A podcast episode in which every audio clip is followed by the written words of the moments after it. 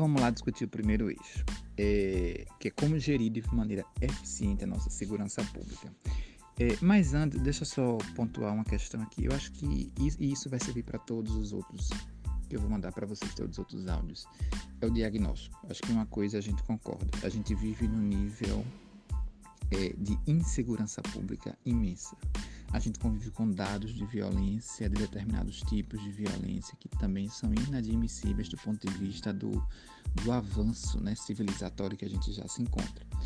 É, e isso nos leva ao seguinte diagnóstico: a gente vive uma crise da maneira como a gente é, se comporta socialmente e como a gente lida com as transgressões, né? com, que, com que, a forma como elas acontecem na sociedade. Então, discutir segurança pública tornou-se importante também por isso. Vamos lá. É, a primeira coisa, então, que a gente precisa pensar é como é que a gente vai gerir esse programa, esse sistema de uma maneira eficiente, porque lembre que a gente tem um país aí de dimensão continental, né, com 27 unidades da federação, mais de 5 mil municípios, tem, a gente tem município de 3 mil habitantes, de extensão territorial pequena, a gente tem um município de 3 mil habitantes que é maior do que Aracaju, por exemplo. A gente tem município como São Paulo, com milhões e milhões de habitantes, então a gente convive numa realidade muito variada, são realidades muito distintas, e até mesmo dentro da cidade, né? Você tem uma coisa é um, um bairro nobre de São Paulo, outra coisa é uma favela no Rio de Janeiro. Então, são realidades muito diversas, consequentemente, a gente tem origens e formas de violência também é, muito diversas. Então, a gente precisa gerir essa, esse, todo esse sistema, todo esse aparato estatal de maneira eficiente. Tá. Então, como é que a gente pode fazer isso? Primeira coisa, olha, é, a gente vive no, no modelo federativo brasileiro em que o governo federal ele é o grande agente organizador de toda a política de maneira geral, né? Todas as políticas públicas.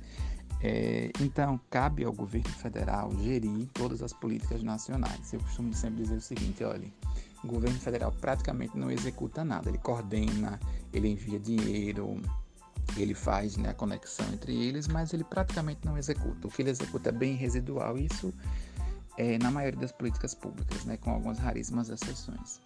Então, diante disso, a primeira, a primeira proposta seria tornar o Ministério da Segurança Pública um órgão permanente, porque aí ele não fica a sabor do governo, né? ele deixa de ser uma política de governo e passa a ser uma política de Estado. Quando você considera a política pública de segurança pública como algo prioritário, é, eu acho que não é, não, é, não é nem só simbólico, ele é também da estrutura da organização mesmo do governo.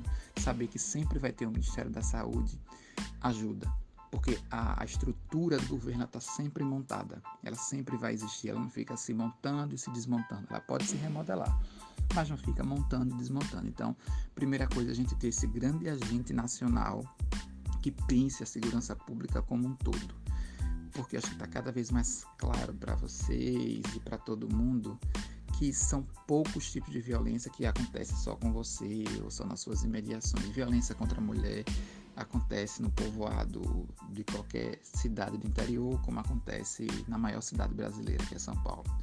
Então, é, o Ministério da Segurança Pública é, é uma estratégia interessante gente pensar ele de forma permanente. É, outra coisa,